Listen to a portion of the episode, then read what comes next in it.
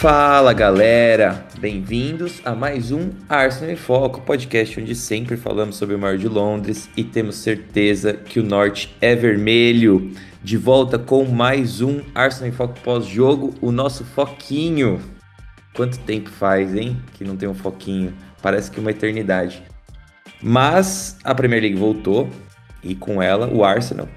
E a gente abriu mais uma vez a Premier League é, dois anos seguidos que o Arsenal abre a Premier League jogando de sexta-feira contra um adversário é, duro, fora de casa. Então, é, coincidência, né? Estranha essa coincidência, mas vamos lá.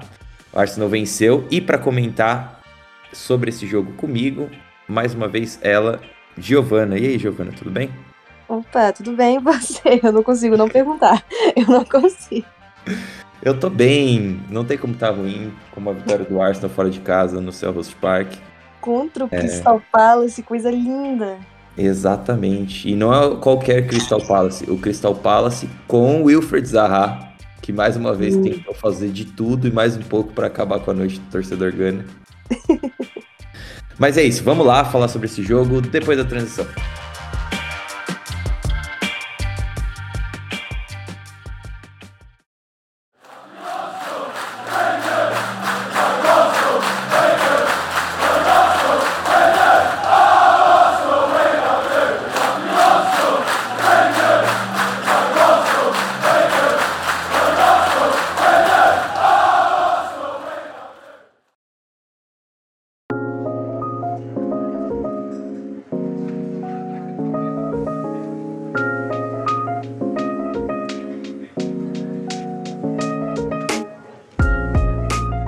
Lá, gente, falar sobre Crystal Palace 0, Arsenal 2.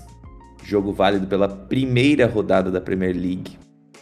É muito bom começar o campeonato ganhando assim, tranquilo. Agora a gente abre o fim de semana, eu e a Giovanna, a gente abre o fim de semana prontos para secar absolutamente todos os outros times. Sem como todos perderem. Exatamente, exatamente. E sem nenhum peso na consciência, né? Porque acontece muito isso comigo. Às vezes eu dou uma secada no, no rival e aí chega pra o Arsenal jogar, o Arsenal acaba entregando a paçoca, ou eu fico me sentindo, pô, não deveria estar tá secando, o Arsenal nem jogou ainda. Aí eu quero escrever alguma coisa no Twitter, alguma alfinetada, eu fico me controlando, porque vai que o Arsenal perde, as pessoas vêm buscar isso, sei lá. Então vamos ah, lá. Eu... Ah. Pode falar, pode falar. Você vai falar que eu, eu sempre seco, não adianta. Eu, eu, eu posso pagar pelo preço, posso pagar o preço de, de dar tudo errado pro Arsenal, mas eu seco, eu não consigo. Certo. O Arsenal foi a campo com Ramsdale, Ben White na lateral direita, Saliba, Gabriel e Zinchenko na lateral esquerda, Partey, Chaka e Odegar, Martinelli, Gabriel Jesus e Bukayo Saka, que é o time que vinha jogando, né, Giovana? Na verdade, a gente é, pelo menos eu esperava que esse time mesmo que ia a campo, porque Tierney, uh, Smith Rowe, Tomiasso, bom, Tomiasso e Smith Rowe nem foram relacionados para o jogo, mas Tierney, esses dois, é, o próprio Enquetear, são peças que muitos deles machucados, então não imaginaria que ia entrar. E o Enquetear, por mais que tenha ido bem na pré-temporada, não foi bem como o Gabriel Jesus, né? Que nosso Messias, que com três minutos de jogo já saiu dando caneta e criando chance. É, Nossa, o que, que você acha dessa escalação aí? Você acha que é dentro do que a gente esperava ou o quê? Acho, com certeza, né? Pensando que o Tommy não estava disponível. Sim, muitas, muitos jogadores não estavam disponíveis, né? Foram quantos? Cinco no total? É, é agora de cabeça pegou. Mas. É, ah. é, então, eu só lembro desses dois que eram mais importantes, na verdade, pra ser bem o, sincero. O Vieira do Meia, ué. Ah, é, o Fábio Vieira. Mas é, é então, é que o Fábio Vieira, eu já tava meio que programando que ele fosse demorar um pouco para entrar. Eu até imaginaria que ele ter seus primeiros jogos como titular na Europa League é, para dar uma rodagem. Então eu não tava muito que colocando ele no cronograma. Mas então a gente tá falando de Vieira, Tomiasso, é, Tierney, Smith Rowe. É, e Enquetear no máximo. É, então. Então eu imaginaria que esse era o time mesmo, mais ou menos, que a gente entra jogando. É, mas foram pelo menos ali o que? 25 minutos bem avassaladores do Arsenal. E um Arsenal se impondo bastante no campo de ataque, né? E tem até uma estatística que eles trouxeram na transmissão: Arsenal com seis chutes, cinco, cinco chutes e dois no, no alvo, se não me engano, e o, e o Palace com zero chutes até aquele momento. É, que, que você achou desse começo de jogo? Como que você viu essa imposição do Arsenal? Eu tenho uma, eu tenho algumas coisinhas para elaborar sobre isso, mas eu acho que é, eu prefiro que você comente. Verdade. Vou dar a voz à, à sabedoria. É, o começo do Arsenal, ele, pra mim, ele, é, ele, é, ele, ele, foi esperado no geral. Assim, né? O Arsenal sempre começou todos os jogos com muito gás. Inclusive, uma crítica né, que muita, muitos torcedores sempre fizeram a, ao time desde a temporada passada é que após o primeiro gol, o Arsenal tava com essa mania de tirar o pé. Mas o que, que é tirar o pé, né? Também tem, tem, tem uma vírgula aí, né? Porque é, tem a questão, depois de você correr 30 minutos direto com uma intensidade fodida, é, é difícil você manter essa intensidade durante todos os minutos do primeiro tempo. É complicado. É, os jogadores começam a cansar. E também, uma coisa que eu comentei no Twitter é. O Palace ia se acertar em alguma hora. A gente não tava jogando contra o Fulham, contra o. Pô, Norwich. Eu sei que o Norwich caiu, mas enfim. Não é um time ruim. É um time meio de tabela, mas é um time forte. É um, é um time que deu trabalho pro Arsenal nos últimos anos. É, em algum momento eles iam começar a se acertar. É, tanto que é, foram. Não sei se foi o time, né, fora do Big Six, mas com certeza foi um dos que mais tirou pontos do, dos times do Big Six da temporada passada. Então era esperado, né, para mim e deveria ser para todo mundo, eu acho. Mas o que me, me incomodou um pouco foi mais a postura do segundo tempo do que essa caída no final do primeiro. Assim, é, Jogar contra o Palace é sempre difícil. Mas tem algumas coisinhas ali que me incomodaram, mas pode falar primeiro do, da sua visão do, do primeiro tempo. Ah. Na verdade, eu ia bem nessa linha, assim. Uma coisa que me. Eu acho que até mais de, de uma forma geral do jogo. E aí eu vou deixar você falar do segundo tempo também. É, fez essa distinção entre primeiro e segundo tempo. E agora eu tô curioso para saber o que você achou do segundo tempo, mas Uh, uma coisa que eu falei bastante na última temporada, o pessoal vai lembrar aí, é sobre a hesitação. Né? Como o, a inexperiência dos jogadores do Arsenal muitas vezes faziam com que eles se colocassem num, numa posição de, de acuados, né? Jogadores acuados dentro de campo, então muitas vezes fora de casa, ou mesmo em situações adversas dentro de campo, quando a arbitragem começava a errar um pouco também. É, tudo fazia com que o jogador do Arsenal se acuado. E isso, aquele milésimo de segundo na tomada de decisão, faz muita diferença para o jogador se sentir confiante em dar um passe, em estabelecer uma pressão, em sair um pouco do campo de defesa.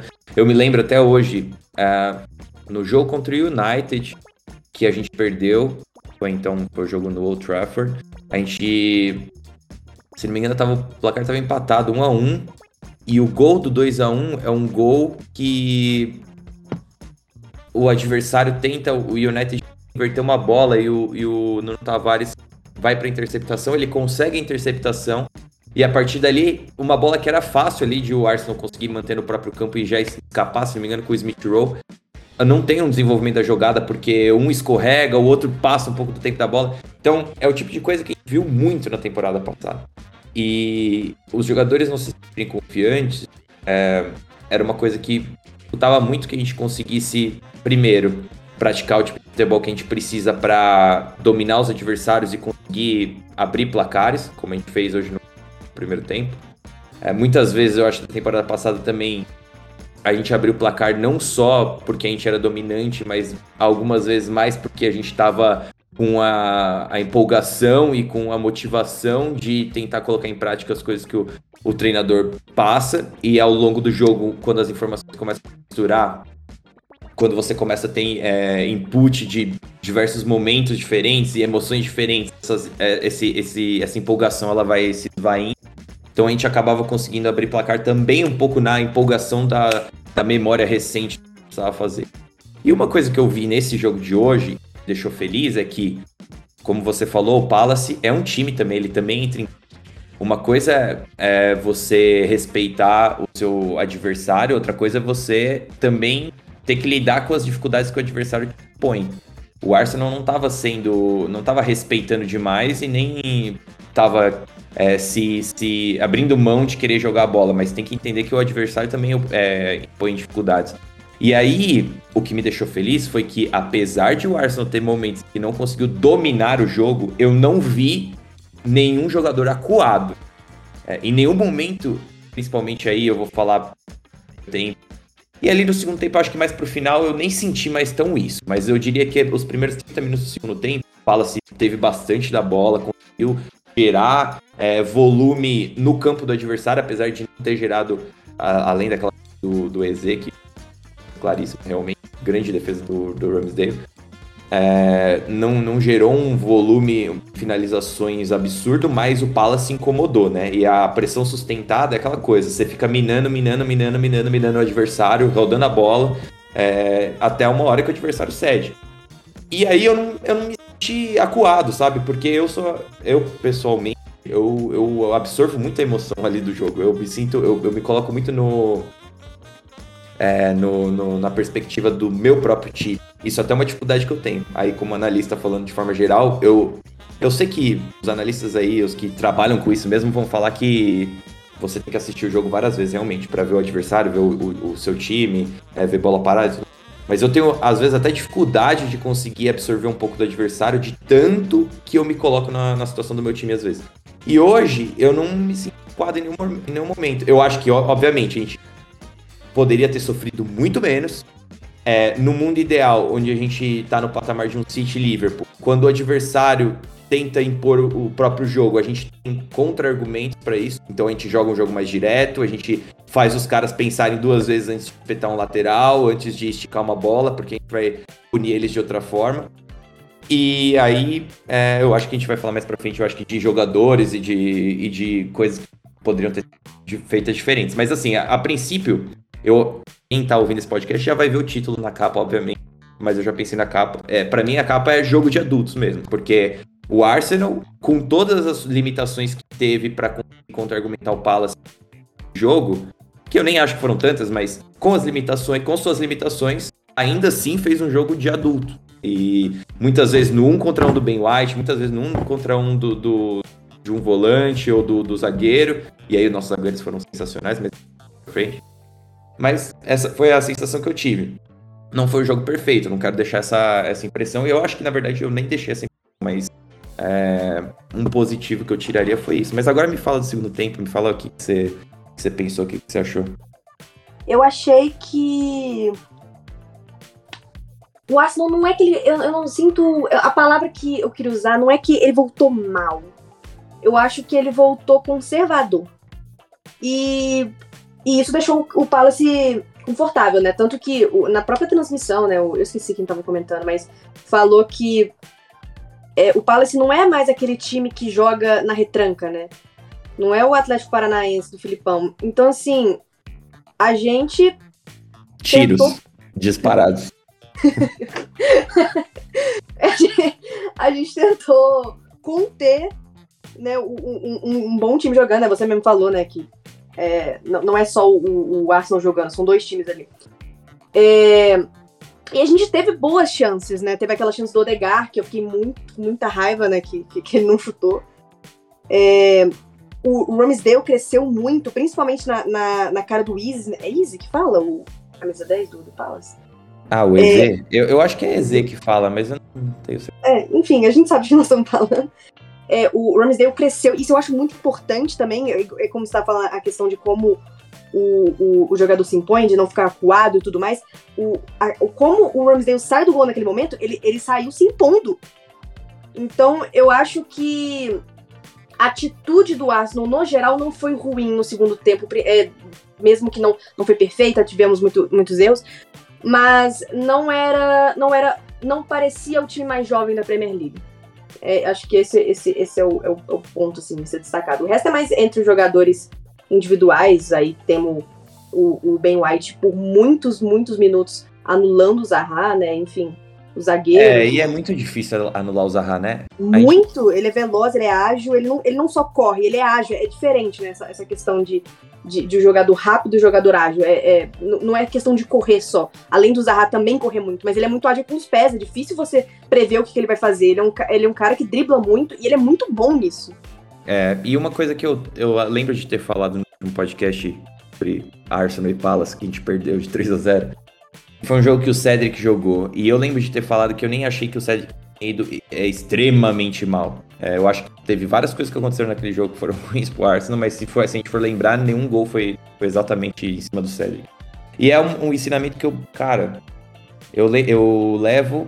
Pode ser que em algum momento isso seja revisado, mas o Tite falava assim. E aí é uma coisa do Fagner contra o Hazard no Brasil e Bélgica. Ele fala assim, quando você tem esse tipo de ponta que cria separação, o cara, ele, ele toma a decisão e você reage. Não tem muito o que você fazer. É, uma, é exatamente o que a gente falou no último podcast que o PP não faz. O PP, ele vai bem quando ele reage, não quando ele cria a situação. E aí pro lateral é muito complicado, porque se você dá espaço para ele, o cara se cria em cima de você. Então se você dá o espaço e quer fazer uma mais é, não tão próxima, né? Deixando um espaço mais cuidando da zona, você deixa seus companheiros desprevenidos, você abre margem para o cara chutar, para uma finalização, para um passe, é uma bola descoberta praticamente. E com esses caras que têm qualidade para criar dos flancos, que é uma ali no flanco intermediário, que é uma posição tão, tão crucial na construção, então você não pode fazer isso. Aí o que, que você faz? Você cola.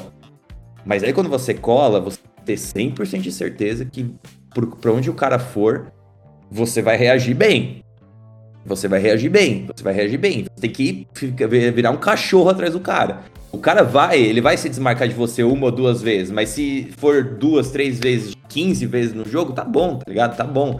E aí você você é, cerca essa, essa zona, esse, esse jogador com outros mecanismos para tentar cobrir os momentos em que ele se desmarca. E hoje, se você se for voltar nos lances, vão ver que o Ben White tá sempre, sempre posicionado para linha de sempre, sempre. E ele deixa o corte do Zaha para dentro. Mas toda vez que o Zaha cortava para dentro, um zagueiro desgarrava pra pegar ele. No caso, era o Saliba na maioria das vezes. Ou era o volante que colava nele. Então, assim, beleza. O Ben White, ele falou assim: vou minimizar a minha chance de dar merda. Eu não sou um ambidestro que tome aço. E, não foi ele que falou, né? Obviamente, foi a comissão que, que preparou esse plano para lidar com o Zaha. Mas assim, é, o Ben White, né? O Ben White chegando com a pastinha dele na reunião. Então, gente, é o seguinte, eu vi que o, que vai ser um problema, eu, eu, eu proponho isso. Não, mas assim, ele se posicionou sempre pra linha de fundo. Toda vez que o Zaha ia pra linha de fundo, ele acompanhava. Sempre perto, sempre perto, não deixava o cara se criar. Quando ele ia para dentro, alguém, alguém, dobrava. É óbvio, o Ben White acompanhava também, né? O Ben White não vai deixar, ah, não, então vai lá, beleza, vai lá. o Ben White acompanhava, mas o, o tinha uma dobra nele pra, pra prever o chute, né? E, e sempre tentando empurrar o Zaha para zonas mais onde ele realmente só tinha uma opção, né? Não deixando ele pegar essa bola tão lá em cima. E nem era o que o Palace queria, que, queria fazer. O Zaha, em poucos momentos, ele realmente pegou a bola no campo do Palace para conseguir, que era uma coisa que com o Roy Hodgson acontecia bem mais, mas hoje acontece. Então, é muito difícil você marcar esses pontos. Mas eu concordo com você em relação à questão do conservadorismo. Agora que a gente tá tendo o All or Nothing, não que não desse pra gente imaginar, né, gente? Pode ser que é, coisas tivessem sido faladas na temporada passada sobre isso, mas é, a gente sabe que muitas vezes o treinador ele tá cobrando dos jogadores ali, né? E, muita, e eu sei que muita gente também falava sobre isso no Twitter, sobre, olha, o Arteta tá. A gente vê ele na beira do campo cobrando pro time sair, cobrando pro time sair, cobrando pro time sair, o time tá coado lá. É óbvio que parte do trabalho do treinador é conseguir imbuir nos jogadores essa. Sai, caralho, tá ligado? Vou fazer com consigam realmente executar o que é planejado. Mas eu tenho certeza que a, a ideia era, nesse começo tempo, era ter um pouco mais a bola. Mas eu quero te perguntar assim, o que você acha de a gente. Porque muitas vezes eu me pego no conflito de querer ver um jogo um pouco mais direto. Então, por exemplo, voltar para um segundo tempo, é, 60 minutos ali, já por enquetear. Que é um cara que a gente viu no final do jogo que brigou e correu e foi então fazer um enquetear Gabriel Jesus e Martinelli muitas vezes, às vezes tirar o Odegar, deixar o Saka flutuando um pouco mais por dentro, é, ou mesmo tirar o Saka também, porque foi, é, foi uma, uma coisa que eu acho que seria um problema num jogo no meio da temporada. Talvez agora no começo não, mas no meio da temporada seria um problema, porque ele também precisa descansar. Mas o que, que você acha de ver um jogo, às vezes, um pouco mais direto? Você se conflita com isso por, pelo puritanismo de querer ter a bola e querer ser um dominante? Ou você acha que não, é isso aí, vamos bater pra dentro? Eu, eu sou mais adepta da questão da posse de bola. Isso tanto é, por questão de que eu acho que é um jogo mais bonito, é um jogo. É, eu gosto mais mesmo, assim, pessoalmente. Mas. Às vezes não dá, né? Porra, é que assim, eu acho que é mais questão de. de, de... Como é que eu vou, vou explicar? Ah, vou dar um exemplo. O Nai, ele tentou muito fazer aquela saída de bola é, no. É, é era, pô, eu não vou lembrar o nome da. Como é que fala a saída de bola que ele fazia com o Sócrates Mustafi, que é, o Leno é, chamava os dois, é os dois. É uma saída curta, né? Não, não, não, é, uma saída curta, é uma saída, uma saída curta. curta. Enfim. É, e não funcionava. Por quê? Porque o Sócrates e o Mustafa são dois asnos. Então, assim, não tem como forçar, entendeu? Não, uhum. Se você não tem a peça para fazer aquilo, não faz.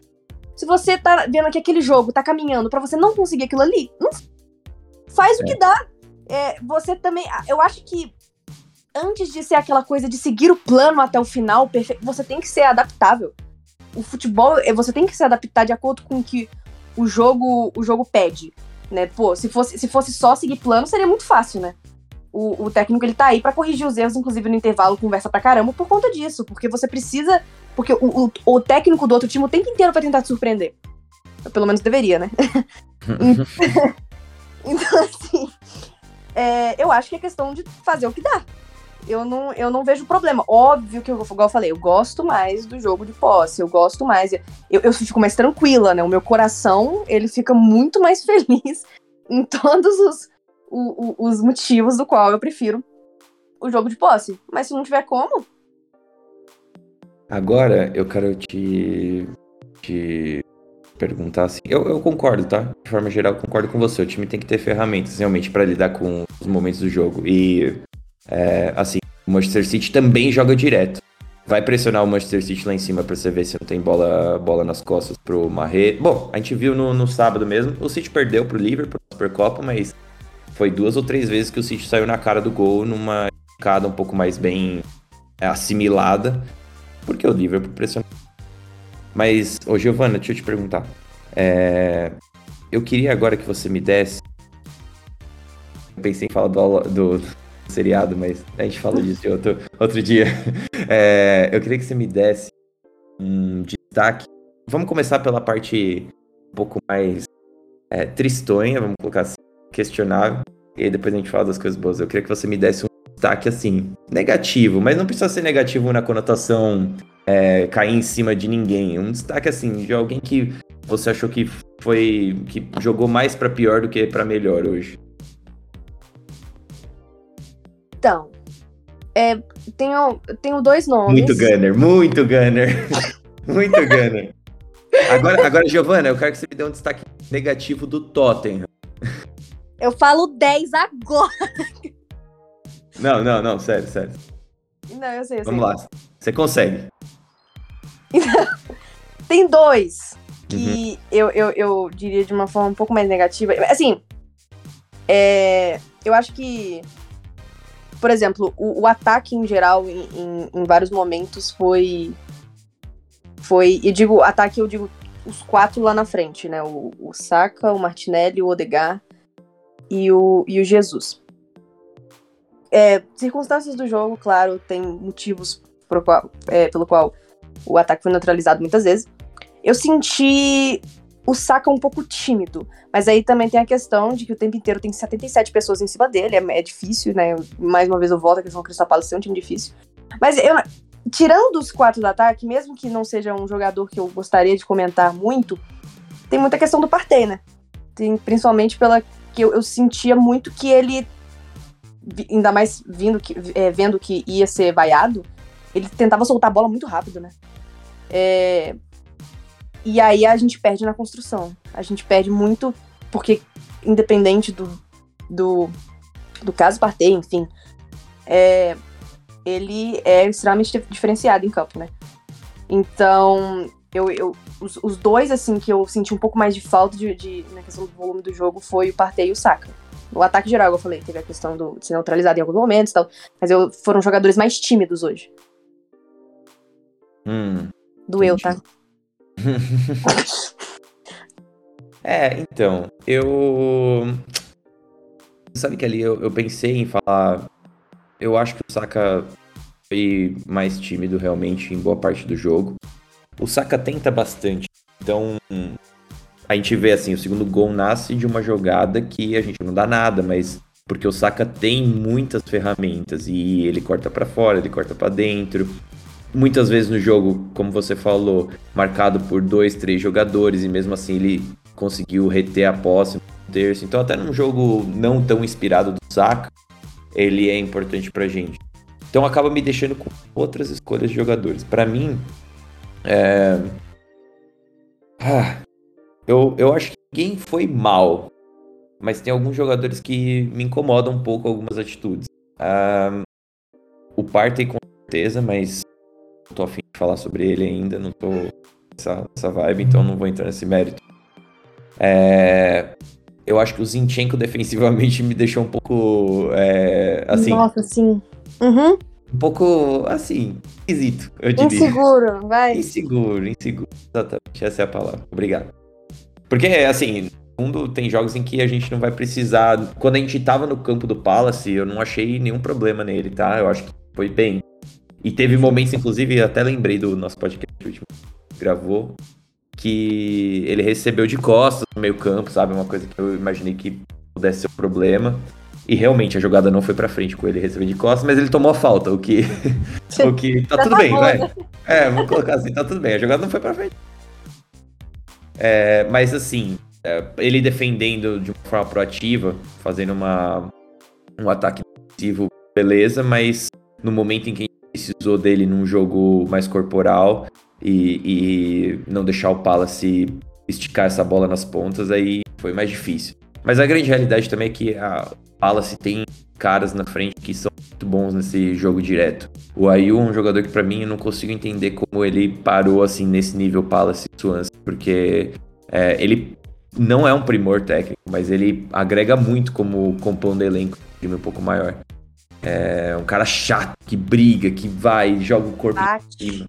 É, é, ele, ele tem é, é, Dark Arts, né? Ele faz all the Snape. É, Aí tem o Gabriel. Mas é que, é que, eu não gosto de falar porque parece que tem uma agenda com o cara, mas não tenho, cara. Eu gosto do Gabriel. É só que ele ele faz algumas coisas que não descem bem para mim, sabe? Foi exatamente no jogo contra o Palace da última vez que o Gabriel saiu para fazer, para buscar um, sei lá, um detergente, um sabão em pó no mercado. Deixou a, a, a zaga toda aberta e aí todo mundo falou que a culpa foi do Tavares naquele segundo gol quando o cara deu um, um salto à distância no meio campo para interceptar uma bola que não precisava, que é o, é o, tipo de quando o Gabriel ele tem que jogar de forma proativa e ele tem que interceptar as coisas, ele não vai muito bem na maioria das vezes. Quando ele mantém a linha dele e ele tem que ganhar das pessoas no físico, no, na corrida, quando ele tem que realizar um desarme um pouco mais curto, aí ele, ele realmente sobra. E não é jogar bolas aéreas, mas assim, Teve alguns momentos em que ele se jogou um pouco no, no jogo que me incomodou, principalmente uma bola, é que agora eu não vou lembrar exatamente foi, mas foi bem parecido com o lance do, do, jogo na temporada passada. A única diferença foi que ele não cobriu tanto espaço com a jogada dele, ele só se jogou um pouco para frente, caiu de bunda e o cara passou por ele. E aí esse é o problema, se o cara consegue é... o cara consegue parar a jogada ali, de alguma forma, assim, é ruim, vai dar falta pro adversário e provavelmente vai tomar um cartão. Mas, pelo menos parou o lance ali. Mas essas jogadas são muito mustafescas. Né? Tipo, tô fora da minha água, então vou me jogar no chão e tentar fazer alguma coisa. E às vezes ele faz isso com sucesso. São às vezes normalmente que ele dá um carrinho, um carrinho lateral, né? As jogadas em que o adversário ele consegue empurrar lá o adversário mais pro canto. E aí tudo bem, aí ele vai bem. Mas eu de forma geral, prefiro o Gabriel de pé. E eu gostaria muito que ele erradicasse um pouco essa, essa, esses problemas que ele tem quando ele tenta defender de forma proativa. Que é exatamente. E, e, e, na verdade é por isso que ele e o Ben White se davam tão bem, né? Porque o Ben White é um pouco do contrário, né? O Ben White ele vai muito bem quando ele tem que se adiantar as jogadas. E por mais que ele tenha uma recuperação em velocidade muito boa, ele não é melhor que o Gabriel é, no bote defensivo e de jogada mais corporal. Ele não é melhor que o Gabriel, simples assim. Então, é isso. Aí é a minha, o meu, meus 10 centavos sobre essa. Assim, eu achei o, que o Odegar faltou um pouco, mas eu acho que também porque o Palace impôs muita fisicalidade no meio-campo. E quando o Arsenal não consegue ter a bola, o Odegar sofre bastante. Porque ele é um cara que precisa da bola pra conseguir ter um. ditar o ritmo de jogo da forma como ele quer. É, nem que seja para tocar, para trocar passes mais curtos, ou que a bola pelo menos pegue nele no jogo mais direto como foi contra o Leeds na temporada passada. O Odegar, aquele jogo contra o Leeds foi extremamente direto. O Arsenal não jogou é, futebol para querer reter a bola em nenhum momento. E o Odegar foi um dos melhores da partida. Mas a bola passava por ele toda hora. O Arsenal estava conseguindo impedir os ímpetos do, do Leeds. E, e a partir daí construir seu jogo. A questão Chega física, a questão física que você falou do, do Odegar, do, do, não só do Odegar, né, mas o meio campo do Arsenal sofreu, né, com com essa questão física, me, me lembrou muito o jogo da temporada passada contra o Brighton, que o Arsenal tava, nossa, sofrendo, assim, com qualquer tipo de imposiçãozinha que fosse no meio campo, e o Odegaard desapareceu naquele jogo. Não, não, não se ouviu de, de Odegaard naquele dia. Sim. E o, o Brighton é um time que eu tenho medo, inclusive, também não gosto. Eu tenho a mesma relação que eu tenho com ele, eu tenho com, com o Crystal Palace. Você Mas, assim, colocou assim, jogadores do Brighton no time do, no quê? No seu time do Fantasy? Não, eu coloquei do Aston Villa. Foi, tenho três do Aston Villa. Ai, eu, eu não sei, eu não entendi isso, na verdade. Eu vi o seu time, mas eu não entendi exatamente essa escolha do Aston Villa. Cara, porque o Aston Villa, por algum motivo, pontua bem. o, Cash, o Cash o Mings eu fiz a, a última. A última, o último Fantasy com os dois. Eles passaram quase a temporada inteira no meu time. E, e eu terminei em quarto lugar. Logo, então, logo você teria terminado em primeiro sem o Cash Min. o pior é que o, o, o Cash deu muita assistência, deu, fez muita coisa de, ofensivamente na temporada passada. E o Minks também. Ele deu. Ele fez. Se eu não me engano, foi um gol, quatro assistências, um negócio assim. Pra um zagueiro, pô. Que eu não gosto. É um zagueiro bem mediano. Mas é, eu, nem, eu nem pus zagueiro, na verdade. Eu pus um zagueiro no meu time, do, que era o, o Cold, porque o Wolves é chato pra caralho defendendo. E se eu precisar, algum dia que tiver um lesionado ali nos laterais, eu vou pôr Cold pra jogar. Coloquei, eu coloquei o Gabriel também, né? Porque você sabe, né? Gol de cabeça, menino é bom. Sim, sim, sim. Aí, aí eu entendo. Então, inclusive, você já tem o clean sheet de hoje, é uma boa escolha. Tenho, e tenho o Martinelli também com gol. Eu também tenho o Martinelli. Aí estamos aí tamo equivalente, minha querida. Desculpa te. Não é, vou sobrar nessa. Mas enquanto, enquanto você vai com Cash e Mings, eu vou com Walker e Trent Alexander Arnold no meu. Eu tenho meu... Arnold também, tá? Eu também tenho Arnold. Beleza, vamos, vamos falar. Vamos falar de. Foco, é, né? Vamos voltar pro É... Giovana, me dá. A gente vai para dois destaques positivos hoje, tá? E uhum. então, seu primeiro destaque positivo, aí eu vou tentar falar um que não seja o seu, e aí depois você vai pro segundo e eu vou pro segundo. Ou seja, eu vou ficar com a raspa do tacho. Você sabe, você sabe qual que vai ser meu primeiro, né? Que eu já tava iludida com ele desde a pré-temporada, você falou pra dar uma segurada de pé, mas eu já tava muito iludida. Tudo bem, pode ir, agora é a hora. A temporada começou, isso aqui não é uma simulação, gente, não é um amistoso, isso aqui valeu pontos no final do, do campeonato. Vamos lá. Saliba. você sabia, né? Você tinha. já tava lá. Vamos lá, então, quero ver o que você fala dele. Mas eu já vi as estatísticas aqui. É absurdo, realmente. Você tava falando que o Gabriel e o White se completam, né? Que o. Que o. Gabriel tem ali. O, o que o Gabriel é ruim, o White é bom, e que o White é ruim, o Gabriel é bom. Pois veio, né, Saliba pra ser bom em tudo, né? Sim. O, o Saliba, ele completa o Mustafi, por exemplo, que não tem nada.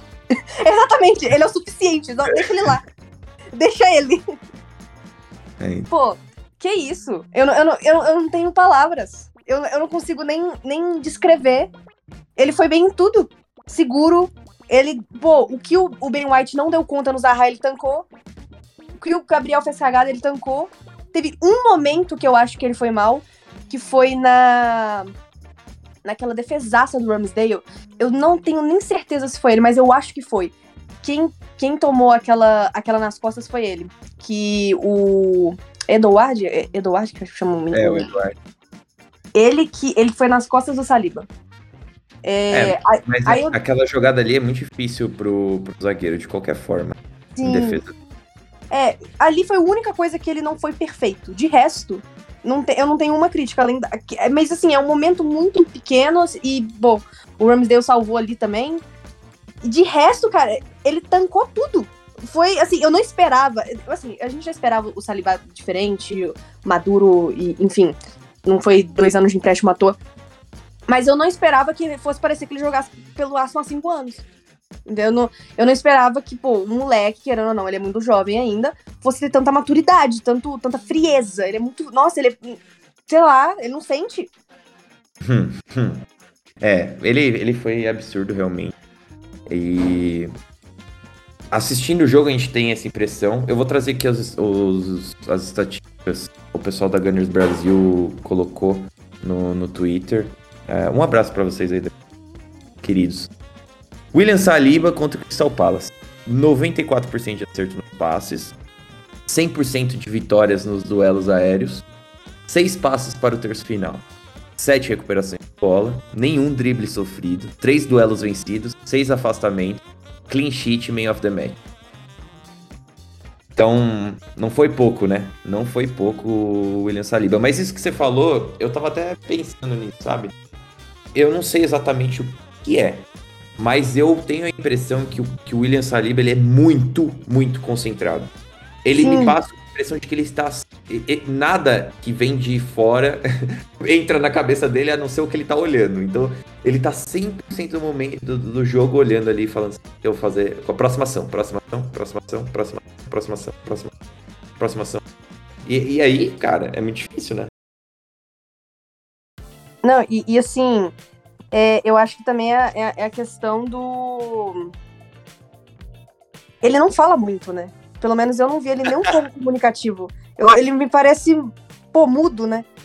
E, mas ele não, não é um mudo aéreo, né? Ele é um mudo porque ele tá focadaço, né? É, igual você falou, ele tá concentrado o tempo inteiro. E ele não fala muito realmente. Eu vi o dele pré-temporada aí, é meio esquisitão até tentando. Mas, vamos lá, né? É, Eu, eu concordo 100%. Então eu vou ter que dar outra, outra positiva. Deixa eu pensar aqui. Ah, Acho que meu destaque positivo, meu primeiro destaque positivo, vai pro. eu vou deixar o outro pra você. O meu primeiro destaque positivo vai pro Granito Chaka. E Amo ele. aqui, ó, pronto. Aqui vai entra a vinheta do Chaka BR Brasil, que eu vou, eu vou criar uma vinheta um dia, eu vou colocar essa toda vez que a gente for falar do Chaka. Chaka BR Brasil, né? Eu acabei de é, porque o que o Chaka fez hoje, jogando como um meio-campista interior, camisa 8, sem a princípio ter essas características, o que eu imaginava, girou para os dois lados, deu passe de direita, deu passe de esquerda, recebeu de costas, veio ajudar na construção. Assim, se a gente tivesse um pouco mais de volume no último terço, ia, essa, essa performance dele ia ter ficado até mais marcante para mim. É, além de tudo, eu não vi momentos que o, Chaka foi comprometeu de nenhuma forma. Pelo contrário, teve pelo menos umas duas ou três vezes que ele se posicionou bem na área para limpar, dar cortes de cabeça, cobrir os espaços entre o lateral e o zagueiro, é, cobriu o funil ali muito bem. Então, grandíssima performance do Rio Grande para mim. Eu nem sei o que a Giovana acha, talvez ela discorde de mim, aí a gente vai ter um momento aqui de, de conversas, mas. Mas na verdade, se você discordar, Giovana, falar, obviamente, tá? Não quero saber. Mas eu acho, acho, acho que ela não discorda. Ah, Por só ver quem que é minha header do. Twitter, né, pô? Só ver quem que é minha header do Twitter. Pô, sou fãzona, você sabe. Sou muito fã. Eu defendo. Cara, eu defendo tanto Chaka, tanto. Eu, eu, não, eu não tenho nem. Eu não tenho argumentos mais. Acabou pra mim, entendeu? Agora eu só deixo ele fazer as coisas dele. Porque eu sei que ele é bom. Ele só precisa de. De. Ele só precisava da confiança de um treinador e ele tem do Arteta. O Arteta go- gosta dele pra caramba. Deu pra ver isso, inclusive, no documentário, né? E você viu bonitinho ele falando com o Smith Rowe. Você Achei é muito bonito. Nossa, achei uma graça. Pois é, Aí depois eu- as pessoas não sabem porque que ele é uma liderança tão querida. é, inclusive, quando o Odegar saiu, a faixa foi pra ele, não foi? Putz, não prestei atenção. Eu Se tava eu não me engano, foi pra ele. E eu vi assim. É, não teria problemas com, com que ele fosse o capitão principal, assim, desde que aquela cena lá não tivesse acontecido, né? Da, da- dele jogando a faixa e tal. Eu entendo ele ter sido tirado da capa- capitania. É, mas eu não me importo dele ser segundo, nem terceiro, enfim. É, porque eu gosto muito do Chaka, é, como ele. Como ele é uma pessoa dentro do clube que faz bem pro elenco. Ah, mas o Chaka. Não, ele faz bem pro elenco. O Arteta, ele já. ele- pô, é, é claro para tudo e todos que o Arteta não tolera é, indisciplina, enfim. E, o, e se, se o Chaka fosse tão indisciplinado quanto as pessoas acham, ele não estaria mais lá. Então, assim, sou muito fã do Chaka, fez um jogaço. é, tomou um cartão que eu não acho que deveria ter tomado. é, porque absolutamente nenhum outro jogador toma cartão por simulação. É, pô, quantos jogadores você se lembra de tomar cartão por simulação na Premier League? Quantos?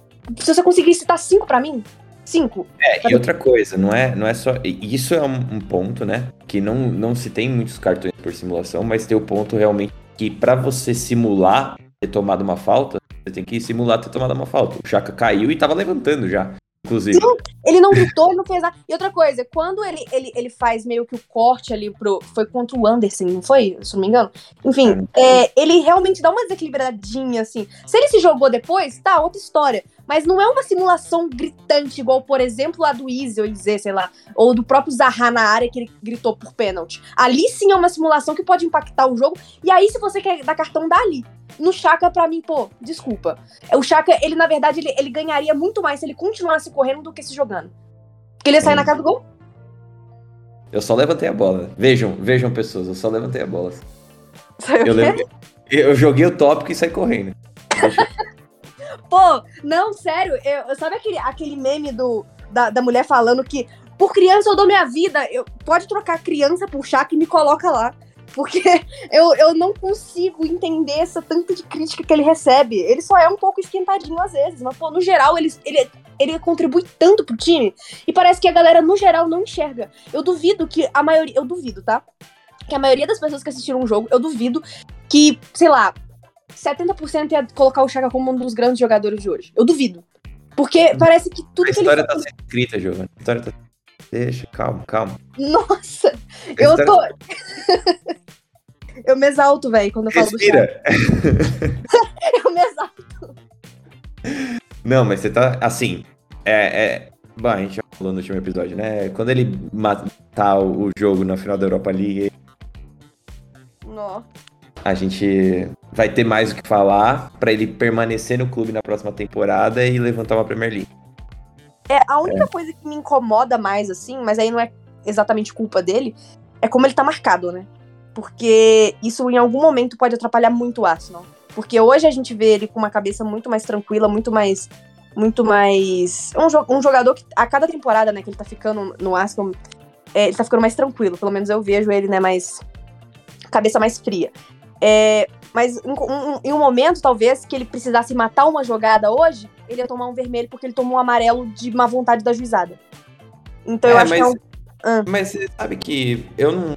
Eu, eu, eu tinha muita dificuldade, mas com o passar do tempo eu fui pensando que gente, eu acho que o time, o treinador, ele não pode condicionar as coisas dessa forma. Eu entendo o que você tá falando, tá? Como torcedor, eu também me sinto é, exposto na hora que entra com o Chaka pra jogar. Porque pode acontecer uma coisa dessa. Mas uma coisa que eu também vejo é que cada vez menos existem esses momentos em que o Chaka precisa tomar esse tipo de atitude. É, um time protegido, um time um pouco mais é, dominante, mais coeso, com mais identidade. O Chaka não vai precisar ser o cara que precisa tomar as rédeas da situação é, de forma errônea, que ele sempre fez de forma errônea. Mas aí é, ele se sente imbuído de querer fazer a parada. né? Tudo bem, eu nem acho que. Eu nem vejo isso como uma, uma deficiência, tá? Eu acho que acontece, beleza, porque tem muitos, muitos pontos onde isso é positivo dentro do próprio elenco. Ele tomar, ele se sentir esse, esse cara que tem que tomar atitude, ajudar e fazer acontecer. E a gente tá falando disso de uma forma positiva, e aí quando entra no campo isso se torna um pouco negativo, mas existem menos e menos momentos em que isso precisa acontecer, cada vez menos momentos. E eu acho que o treinador não pode. É, não pode empoderar essa situação, vamos colocar assim, vai. Porque aí você você começa a criar coisas que não, pro time isso não é positivo, esse tipo de, de percepção, sabe? Não vou escalar o jogador ou é, vamos se livrar desse jogador por isso e aquilo. Não, cara, vamos focar em performance do time, em do time. Mas assim, eu super entendo o que você tá falando, tá? Só acho que eles vão, vai acabar que isso não vai ser um, um ponto na hora de decidir se o cara fica ou, ou sai. Mas você Mas... levantou uma. Pode, pode concluir. Não, é isso, porque eu falo. Não, é que você levantou um, um ponto que, que, é, que é um, inclusive, um, um elogio meu à equipe. Que é a questão de que temporada passada eu sentia que muitas vezes. É, isso aconteceu acho que umas duas vezes no jogo de hoje, mas enfim, muito menos do que costumava acontecer. Que é quando a gente toma um, tomava um contra-ataque, eu sentia que o time demorava muito para reagir. Eu não sei se é impressão, se, sei lá, se eu tô lendo errado, mas eu, eu, eu via o, o time demorando, sabe, pra, pra voltar. Enfim, hoje, o tempo inteiro, quando o Palace tinha uma chance de contra-ataque, tinha é, pegava a bola e já começava rápido assim a se mexer, eu sentia que o time voltava numa velocidade. O, o Jesus. Pô, aí vem a zoação do Jesus volante, né? Mas o Jesus estava ali como volante em muitos momentos.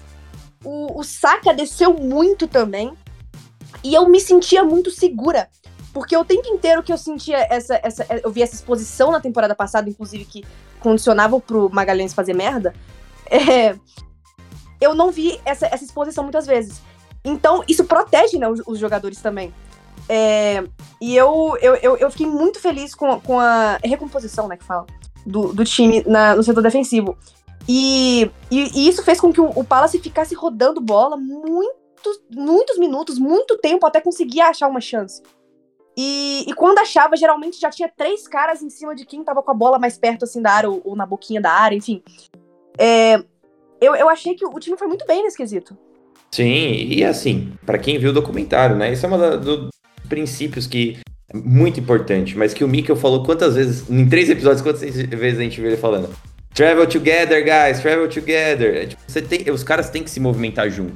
Eles têm que manter a, a comunicação. Isso na, na hora de atacar estarem próximos para um pé de pressiona, mas também na hora de defesa. Mas é isso que você falou. Eu, eu, hoje ficou muito exposto essa transição defensiva em como tá melhor, né?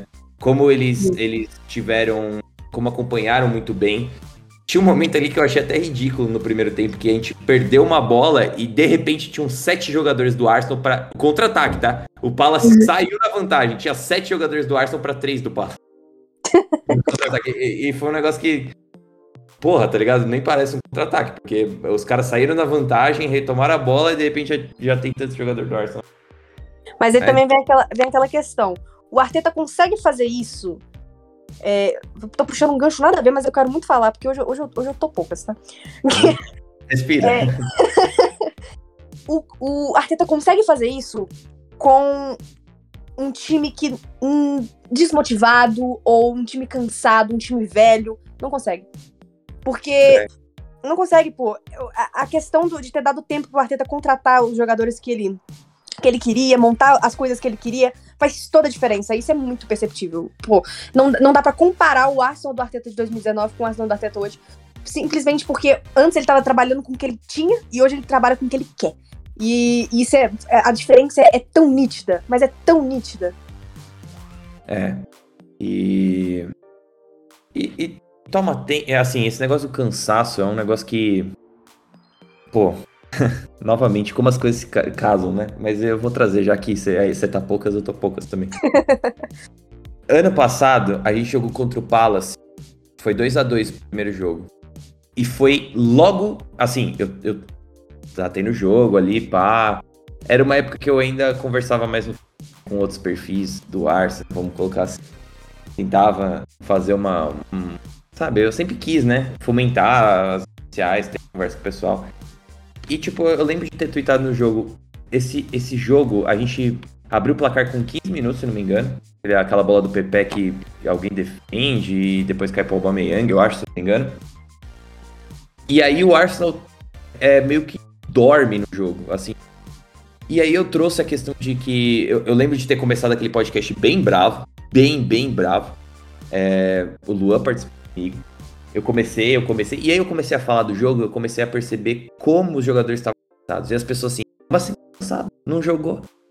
Aí eu fui e eu puxei dos 11 jogadores que estavam em campo, se não me engano, 7 ou 8 tinham via viajado com a seleção na data FIFA.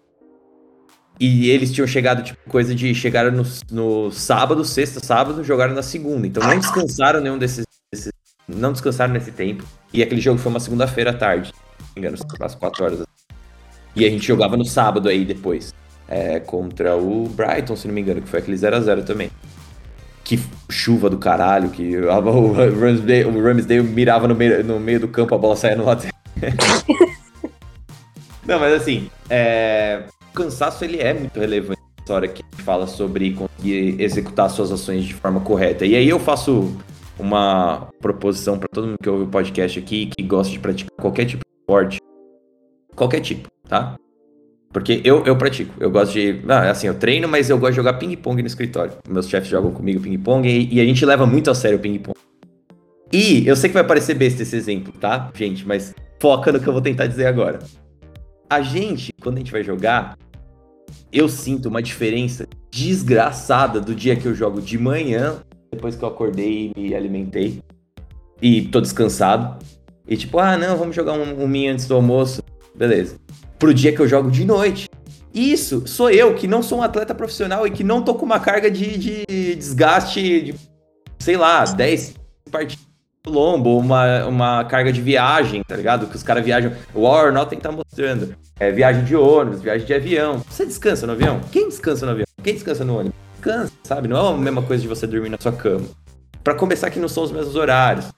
É, então, a gente tem que se colocar e entender por que. Bom, a gente não tem, né? O que eu proponho pro torcedor, o torcedor tem o direito de torcer da forma como ele achar melhor. Isso é básico. O que eu proponho é se coloca um pouco no lugar do jogador. Então, para você que pratica esporte, pega assim e presta atenção no seu desempenho, naquela mesma coisa que você está acostumado a fazer sempre, no seu desempenho no dia que você dorme bem, no dia que você está cansado, no dia que você está estressado. Porque é, é, nítido, sabe, a diferença. Eu não sei se você tem isso, Giovana. Você pratica esportes, além de carregar carro? Eu jogo handball. Então. Aí, ah, temos uma atleta profissional. Ah, você não vai, não vai comentar, né? O quê? Como assim? Não entendi. Quando você joga. ah, tá. Você tá falando da, de, de como eu jogo cansada? Ela tá cansada, gente. Deixa pra lá. Foi, eu entendi, foi mal. Tá vendo, gente? É assim, até o podcast que é um esporte, é só um lazer. Pô, eu Quando tá cansado, acabou de provar, acabou de provar meu ponto. Tá bom, vamos lá, vai. Segundo destaque positivo, Giovanni. Por favor. Tá. É... Eu, pô, eu vou fazer. É que eu não, eu não sei se eu queria. Eu, o meu próximo destaque seria o Ben White, mas eu não sei. A gente já falou um pouco sobre ele. Eu acho que não. não... É, eu iria pra outro. Eu iria pra outro. É, eu vou pra outro, então. É um, é, pô, vai ser um destaque que beleza, fez duas, uma coisa que quase desmaiou todo mundo no jogo, fez. Mas no momento que precisou, apareceu. E aí eu comentei um, no início um pouquinhozinho sobre ele, mas enfim, Ramsdale. Tá, fez a cagada do questão de chutou lá no Ayu. Quando a câmera estava voltando, achei que aquela bola ia no gol. Tava prontíssima pra, pra virar o pai dele. É, mas, nos dois momentos mais cruciais do jogo, ele apareceu. E foi importantíssimo, porque as duas defesas que ele fez aquela do, do Edward e do, do Easy, pô, eu não vou conseguir, né? Easy, Easy, sei lá. É, aquilo ali definiu o jogo também. Aquilo, pô, aquilo ali era 2x1 um pro Palace. E, e, não foram chances é, que o, o goleiro, que, que ele tava numa situação mais fácil que o atacante. Não. Nas, naquelas duas situações, é, todo mundo ali achou que era gol. Pô, não, não teve um que não achou. É, e foi o que eu, o, o que eu comentei lá no, no, no inicinho, que como o Ramsdale cresceu pra cima do Easy. Quando o Easy recebe aquela bola e ele fica de cara com o Ramsdale, tem duas opções. Ou o Easy cresce pra cima do Ramsdale, ou o Ramsdale cresce pra cima dele. e o goleiro, por mais jovem que seja, né, assim como todo o nosso time, ele deu ali, é, é, é ele, porra, ele comeu o Easy, vai. Não tem, não tem outra palavra pra descrever. Ele cresceu muito. E, e, sem contar o tempo de reação bizonho dele no, no, no, no, na cabeçada do Eduardo ali. Eu tinha certeza que aquela bola ia entrar também. Tá, ele, ele, ele, ele é, um, ele é um, um, um, jogador que começou muito bem né, na temporada passada, né? No, no, desde que chegou, fez um impacto na equipe. Ainda mais porque ele é um, é um, jogador muito comunicativo. Não precisava nem ter assistido o documentário pra saber disso. Dá pra ver nos jogos que ele grita pra caramba, fala pra caramba. É, hum, é, ele teve uma caidinha, né, depois que ele teve uma lesão, né? Acho que foi no quadril a lesão, eu não lembro. Sim, foi no quadril. Foi. Ele teve uma caidinha, você, você, conseguia ver o desconforto dele caindo pro lado onde ele, ele, ele tava é, ainda recuperando, né? Mas você percebe que ele tá 100%? Que, e que a, a tendência é ele só crescer mais, né? Eu, eu gosto muito do Ramsdale, ele não se abala. Depois que ele deu aquele chute lá na. É, que bateu no Ayu, ele ele mesmo assim, na próxima vez que ele recebeu a bola, ele tentou sair ali, foi tipo um driblezinho, né, que ele deu, você vê que ele não se abala. Então, eu, eu, e eu ele daria uma falta nesse lance que o juiz não marcou. É que ele, ele dá, ele passa do jogador e aí ele, ele, ele dá um passe que, dá, é, que meio que dá, põe o Gabriel na fogueira e o Gabriel erra o passe depois. Mas a, a, a jogada deveria ter voltado, porque ele tomou a falta depois desse drible. Os caras vão pressionar ele e fazem a carga nele. Sim. É, mas assim, perfeito. Não tenho nem o que falar. A única coisa que eu falo pro pessoal aí, ó, perfil do John Harrison lá no Twitter, aquele analista de goleiro que eu já falei várias vezes, ele tem um modelo para para analisar a performance do goleiro, quanto que ele consegue prevenir de, de gols, o que, que ele consegue transformar de XG em, em saves. E essa primeira cabeçada do Eduard, o modelo dele, é um gol, é uma, é uma defesa em 70% das vezes. Então, assim, pode parecer que não pela, pela estatística, mas uma chance de 0.3 XG, porque é isso basicamente, então quer dizer que o adversário marque 30% das vezes, é uma chance clara já, tá? É uma chance clara. Então, ele fez uma, uma boa defesa ali, se posicionou muito bem. O lance do EZ, um contra um, é uma, ela é uma defesa em 60% das vezes. Aí já é uma chance claríssima. 0.4 em XG é, é, é, uma chance bem clara, tá? Para vocês terem como referência, um pênalti é 0.6. Então é 60% o pênalti. Uma chance, que é um. Pênalti é uma chance muito, muito clara. Então, a chance de, de ponto 4 é bem clara e mais uma defesa muito boa. E aí, é aquilo, né? É, uma coisa que o Alisson taca que o Ramsdale faz de uma forma wannabe, vou colocar assim, mas que tem dado certo, é manter essa linha um pouco mais profunda e na hora que o cara entra no, na, na ali nos, na, nos 8 yards antes do gol, ele, ele sai com tudo para cima do cara, que é a forma mais, entre aspas, eficiente de fazer essa defesa. E ele foi muito bem, é o, o que a Giovana falou, né? Então, falar não vou agregar porque então. é... O meu outro destaque é. Meu segundo destaque. Vai. Pô, eu achei que você ia falar dele, mas eu vou falar dele. Eu, pra, para uma. Pra... Palavras. É, eu, for a change, vou falar bem de Gabriel Martinelli. Porque eu sempre, assim, eu, eu gosto muito do Gabriel Martinelli. As pessoas, eu acho que não tem essa, essa percepção. Mas eu gosto muito do menino eu normalmente deixo para os outros convidados falarem dele, mas hoje eu vou falar dele, porque ele marcou o gol e ele pegou fogo no primeiro tempo. Pegou fogo.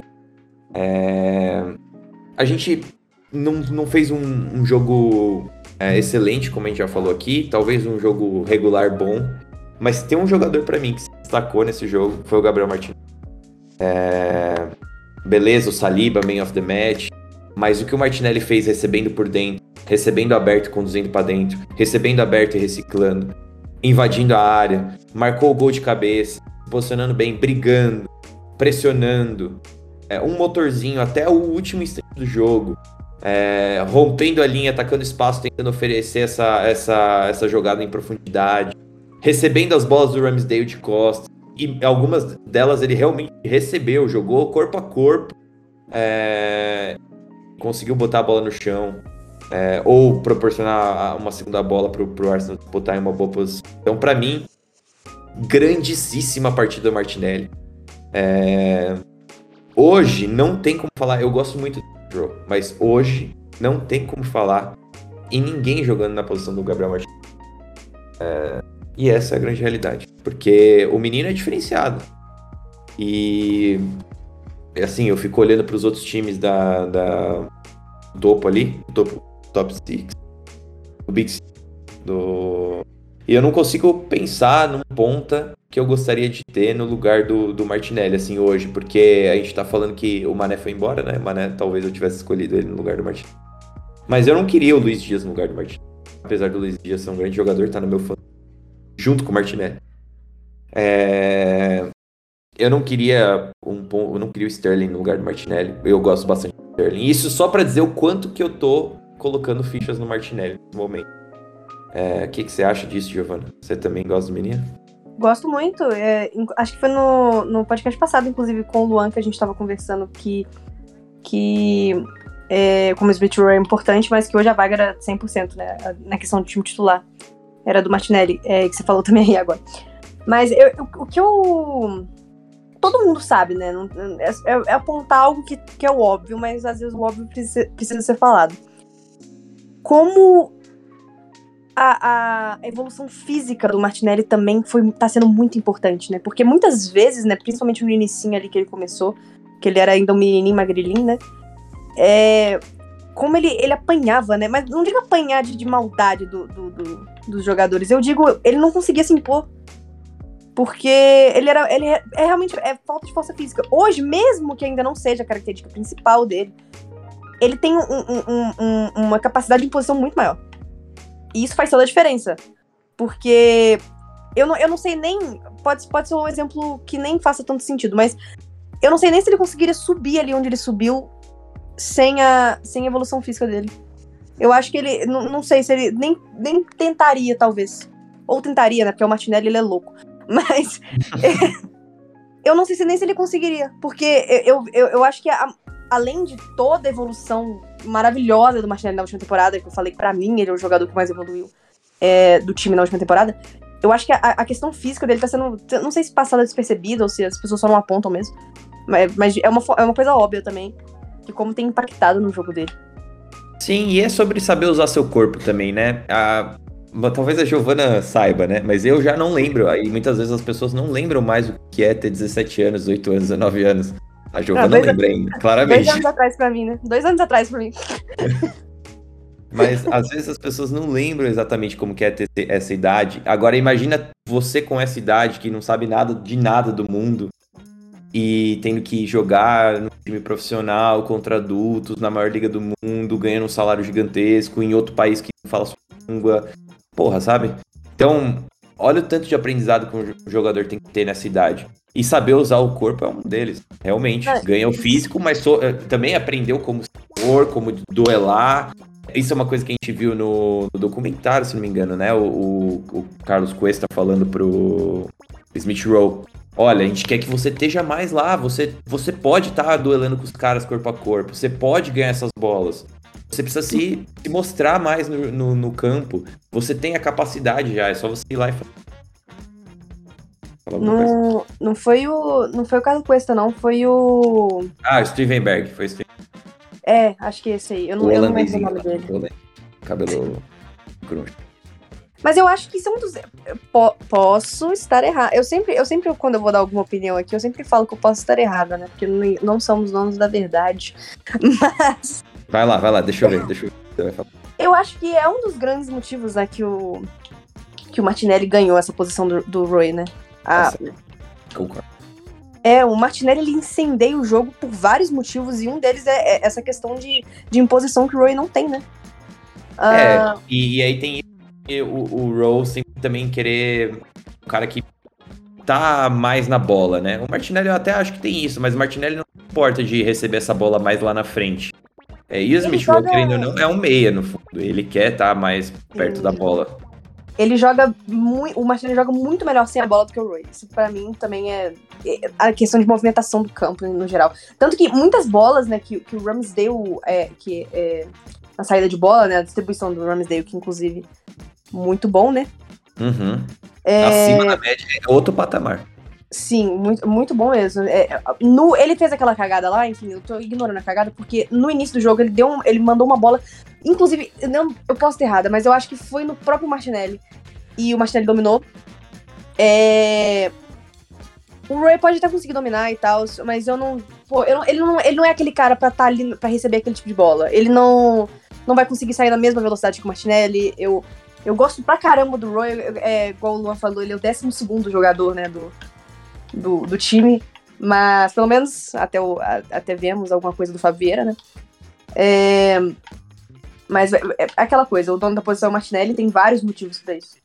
É, e tem uma coisa, agora que você falou do, do Fábio Vieira, uma coisa que não teria acontecido é aquela bola desperdiçada do Odegar se o Fábio Vieira tivesse recebendo ali naquela posição. Na frente do gol.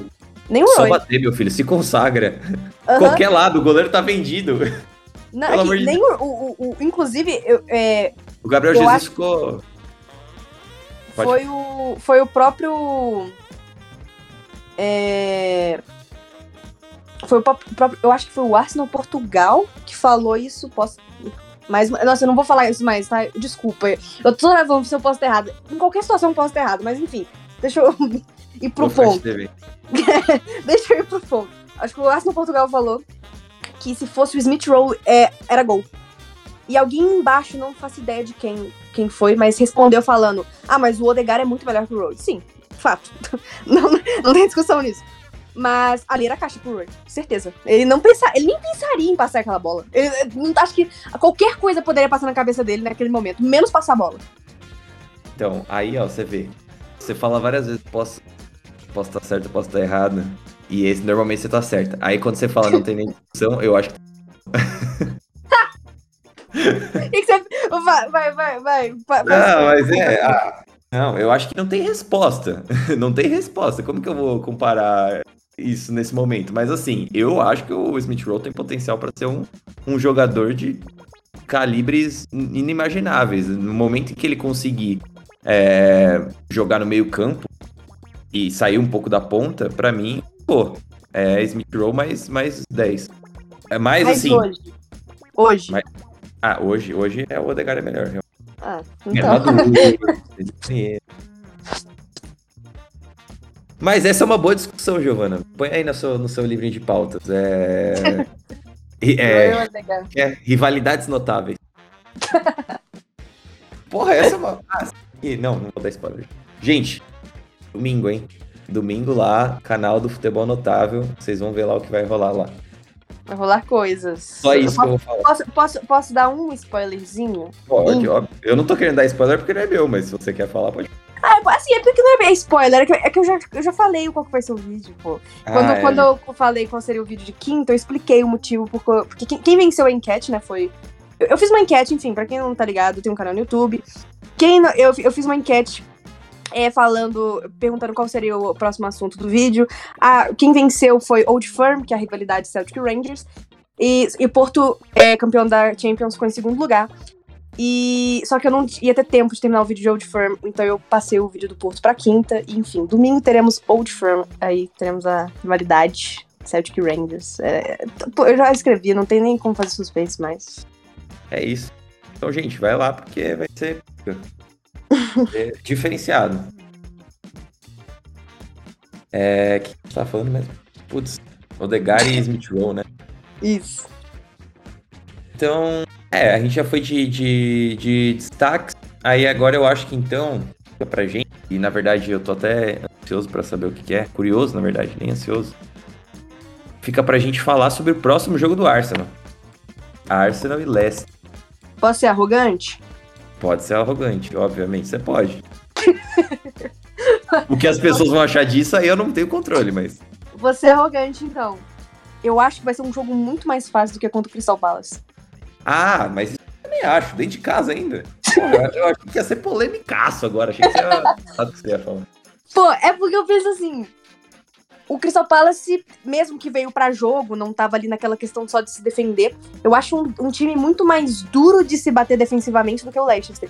Inclusive Sim. agora, Nem sei quem que vai ser o goleiro do Leicester, né? Que o Schmeichel foi vendido pro, pro Nice. Acho que vai ser o Ward, né? Que aquele, aquele era, era o banco deles. Eu nem sei se eles contrataram mais alguém, se você, se você sabe disso, me corrija aí, mas eu, eu... É, Gustavo, que participa aqui, até falou lá no grupo, mas eu acho que é um outro cara da me... também que também é dinamarquês, mas o Ward também pode ser um dos candidatos. Eu pus o Ward no Fantasy, como goleiro reserva, que não vai é, ser usado.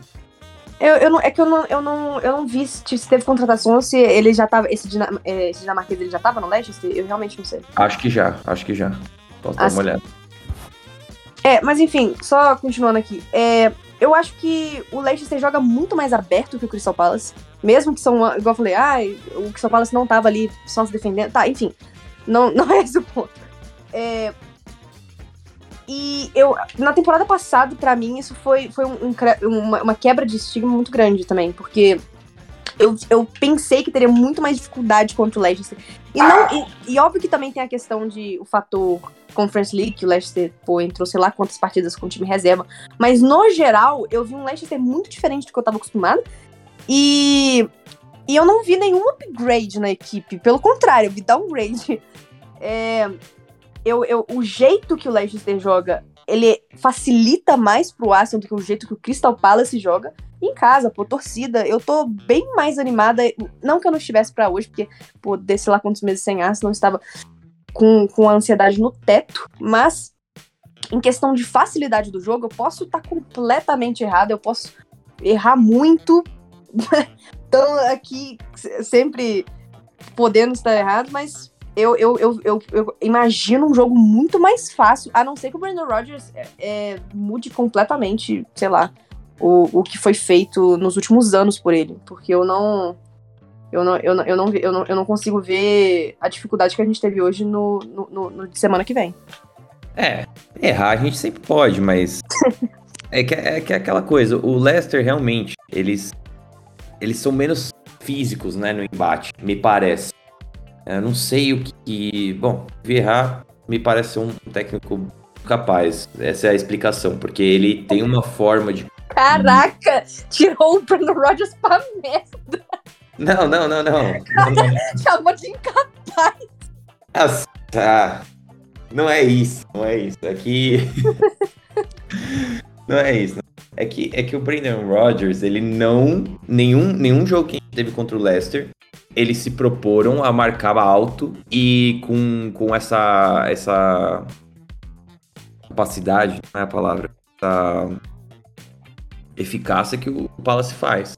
A gente consegue lembrar de muitos jogos do, do Leicester, bloco médio, médio alto, vai, vamos colocar, mas em bloco, esperando um momento ruim do Arsenal tentar penetrar esse bloco e a partir, a partir daí estilingar e aí explorar a característica dos jogadores deles, que é Vard, é, Barnes, beleza, que são jogadores que me, me causam, assim, arrepio.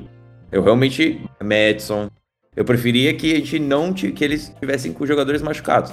Agora, é, eles jogam um futebol mais expansivo. Eu acho que foi isso que você falou e eu, eu concordo. É um futebol mais ingênuo até certo ponto também. É, eles gostam de ter a bola e construir desde a base. Se o Arsenal aplicar o que fez hoje contra o, contra o Palace, é, vai ter sucesso. Porque, na verdade, uma coisa que a gente não falou é que muitas vezes o Palace rifou a bola hoje. Muitas, muitas. Porque o Arsenal tava, por mais que não conseguisse recuperar essa bola lá em cima, é, conseguia é, forçar eles a se livrarem da bola de uma forma que não ia para lugar nenhum. E aí, tudo bem, o, muitas vezes o Arsenal recuperou essa bola no, no seu próprio campo. Agora, o que o Leicester não faz tão bem também com o Palace é essa bola para os pontas também Palace. Então, já são já é um jogo diferente. Talvez permita o Arsenal ter um pouco mais de, de tranquilidade com a bola, conseguir mesmo depois do gol reter um pouco mais da posse. Vamos ver. Então, é, Mas a Giovana falou, vai ser 4x0 pro Arsenal. Mas a questão do, você falou, você explicou melhor assim o, o, que eu queria ter posto em palavras, eu não consegui, que é a questão de como eu acho que o Arsenal vai ficar mais confortável no jogo. Eu acho que não é essa questão da, da, das linhas, enfim, do, do Leicester. É, é que o Arsenal vai ter muito mais tempo para pensar, ou talvez mais espaço para trabalhar. E, e para um time que usufrui muito disso, pra gente é paraíso, né?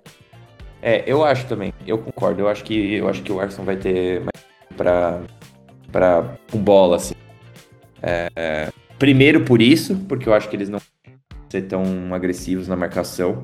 O Leicester é muito mais um time, um time muito mais parecido com o Arsenal, né, na verdade. E o, o Crystal Palace é um time muito mais parecido com o Liverpool. Inclusive, essa foi uma, uma analogia que eu fiz no. Participei de várias coisas semana passada.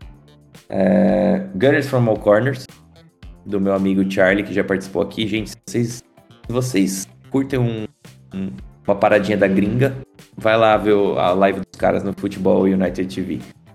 Eu falei lá que, assim, o Palace, em diversos momentos, gosta de te encurralar de um lado do campo. E quando você tira essa bola da zona de pressão e inverte ela, você tem um paraíso, basicamente, um latifúndio. E o, a, hoje aconteceu isso, mas aqui a gente tava tendo dificuldade de construir mesmo da nossa área mesmo. E aí fica mais difícil. Mas no primeiro tempo, nos momentos em que a gente tava no campo deles, eles pendulavam muito para um lado só, e aí quando a gente invertiu essa bola, a gente espaço. E já o Leicester quer ter a bola, na verdade.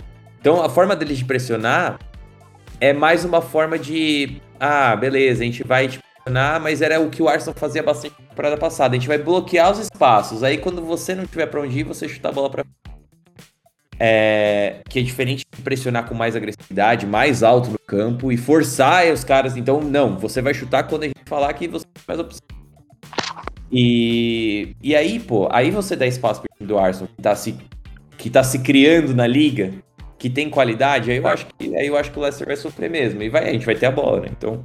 E, inclusive, um, um ponto que eu defendi hoje no Twitter, porque eu falei que tô poucas, hum. que é a questão da mobilidade do, Jesus, do Jesus que com certeza ele vai ter muito mais tranquilidade no jogo da semana que vem. E eu não digo isso em questão de mais, mais é, é, é, jogadores marcando ele ou isso. Não, eu acho que em questão de ele vai ter mais espaço para trabalhar e nisso ele vai estar muito mais confortável.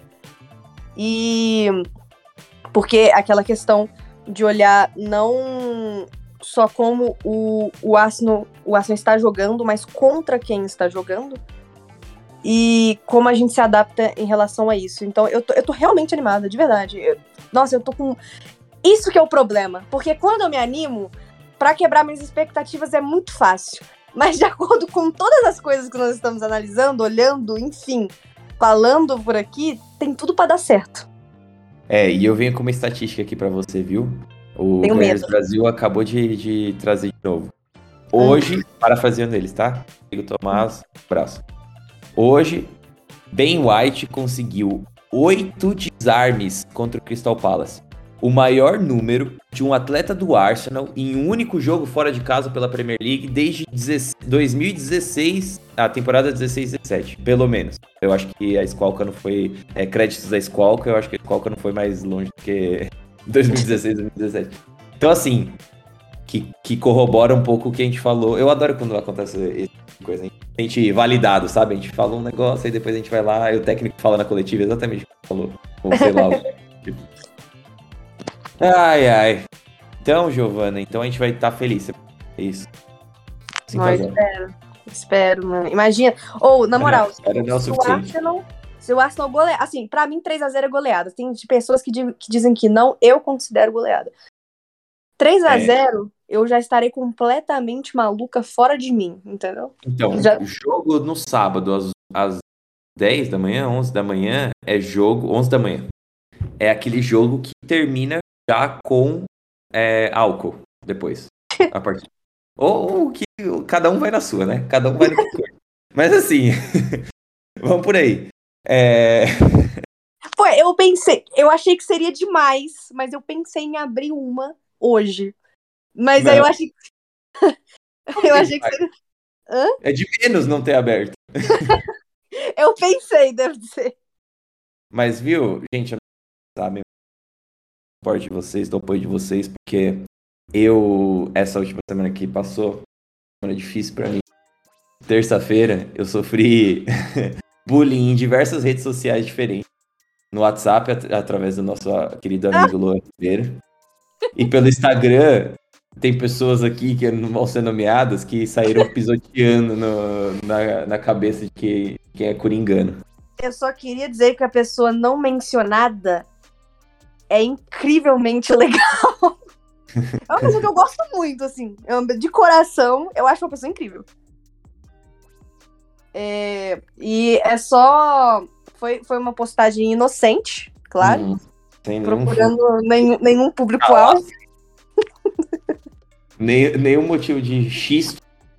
Nenhum, nenhum, pô. É só, é só demonstração do arrascaetismo, né? Ah. Que eu acho que é, uma, é, a palavra que deve ser, né? Deve ser. Ai, ai. pra frente. Você não acha? Você não concorda? Eu, eu acho que tem mais um jogo, né? Vamos ver semana que vem quem vai estar tá triste aqui no podcast. Nossa, tem até medo. E eu não, e eu não falei zoando, não, falando sério. Tenho medo. Ah, mas o torcedor é, é zica, né? Zica reversa. não, não, a gente vai perder, não. Mas tudo bem, Giovana. Obrigado por ter participado mais uma vez. Foi ótimo. É... Só vai gostar. Grande, na verdade, também, além de tudo. Eu não imaginei que a gente conseguisse falar tanta coisa de um jogo só, mas a gente conseguiu. Tamo de parabéns. Quem gostou, bate palma. é... Obrigado. Obrigado por ter participado. E obrigado por ter me chamado de novo, né? Eu gosto de parecer aqui. Ai, ai, ai, veio todos os mineirismos. Parecer aqui. tá bom, então, é, pessoal, vocês podem achar lá no arroba Martins, só que troca o A por X. É, vão lá no canal dela no YouTube também, Futebol Notável. E tem uns videozinhos legais para vocês aprenderem coisas e, se, e almoçarem. É, é o tempo exato de um almoço. Então depende. rápido, então seis minutos. É, e vocês podem me achar lá no arroba Vini ou no arroba Foco. A gente se vê na próxima. Valeu!